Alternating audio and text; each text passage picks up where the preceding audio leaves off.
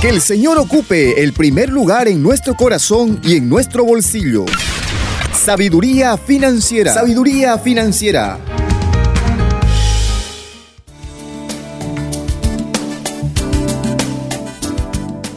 Hola, muy buenas. Bienvenido a su segmento Sabiduría Financiera del Ministerio Financiero Compas Católico. La dirección de Dios para gastar, dar, ahorrar, invertir y salir de deudas. Una creencia es una idea o pensamiento que se asume como verdadero. Yo asumo que es cierto y con base en esto de manera subconsciente en mi día a día voy tomando decisiones. Y a veces estas decisiones no son necesariamente las que me llevan a donde yo quiero ir o a donde Dios quiere que usted vaya en su vida financiera. En el segmento anterior hablamos de la creencia de que el dinero es malo, incluso vimos como una cita bíblica como el dinero realmente no es malo, es simplemente una herramienta que tenemos que aprender a usar para usarla para el bien. Vamos a ver algunos y algunos mitos o creencias adicionales durante este segmento del día de hoy. El dinero cambia a las personas. ¿Ha escuchado usted alguna vez este mito o esta idea? El dinero cambia a las personas. Tal vez usted diga, sí, yo, yo lo creo, eso es cierto, yo, yo sé que eso pasa. Le quiero contar algo. El dinero simplemente potencia lo que ya somos. El dinero simplemente potencia lo que yo somos. Si yo soy una buena persona, cuando tenga más dinero, voy a ser una buena persona que va a poder ayudar a más gente. ¿Sí?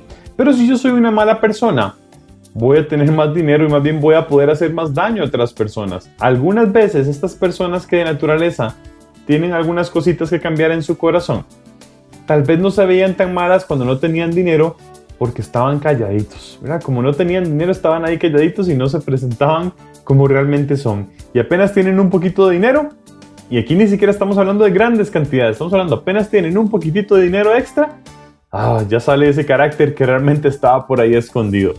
Hay que tener claro que usted y yo conocemos muchas personas que tienen grandes cantidades de dinero y siguen siendo quienes eran al principio, o son unas buenas personas. Bien, porque a veces el, cuando pensamos o decimos que el dinero cambia a las personas, pensamos en que las convierte en personas malas, negativas. Bien, así como usted conoce gente que tiene mucho dinero y que es buena, ayuda a muchas causas, son espirituales, cercanas a Dios y se mantienen humildes, también hay otros que sin tener nada ya no son personas tan agradables para ponerlo bonito. Así que no nos dejemos confundir, el dinero no cambia a las personas, simplemente revelan lo que nosotros somos. Muy bien, hay otra creencia que nos hace mucho, mucho daño, mucho daño, y es la creencia de que no merecemos tener dinero. ¿Quién dice si merecemos o no merecemos tener dinero? ¿Quién define si es cierto que no merecemos? Hay que revisar tal vez a veces cuando tenemos esa creencia un poquito arraigada en nosotros, tenemos que revisar cómo andará nuestra autoestima. Y yo quiero recordarles aquí un par de citas que nos van a ubicar en esta creencia. ¿De quién somos hijos? Primera de Juan 3.2 nos dice así, Queridos, ahora somos hijos de Dios y aún no se ha manifestado lo que seremos. Sabemos que, cuando se manifieste, seremos semejantes a Él, porque le veremos tal cual es. Primera de Juan 3.2 nos dice que entonces somos hijos de Dios. Hijos de Dios. Y esto que estamos diciendo no es cualquier cosa porque vamos a ver cómo esta segunda lectura complementa. Nosotros ya tenemos que entender que somos hijos de Dios y los papás siempre buscan darle lo mejor a sus hijos, ¿verdad? Aquí en la tierra casi siempre, pero Dios siempre busca lo mejor para nosotros. Vean esta segunda lectura de Deuteronomio 10:14 nos dice, Mira, de Yahvé tu Dios son los cielos y los cielos de los cielos, la tierra y cuanto hay en ella. Wow, entonces estamos viendo que primero somos hijos de Dios y Dios es el dueño de todo lo que hay en la tierra.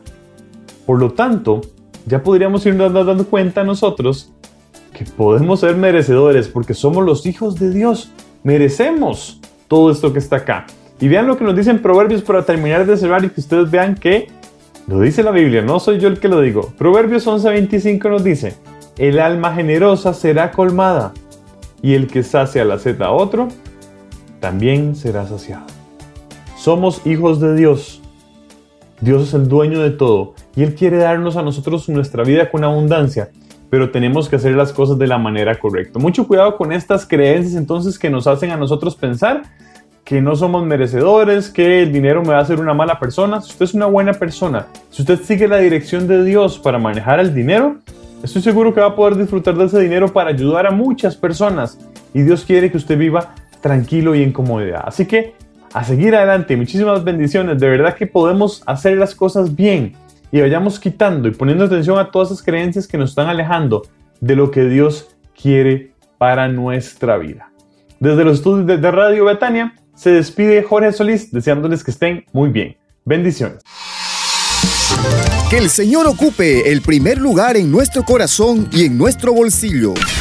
Sabiduría financiera. Sabiduría financiera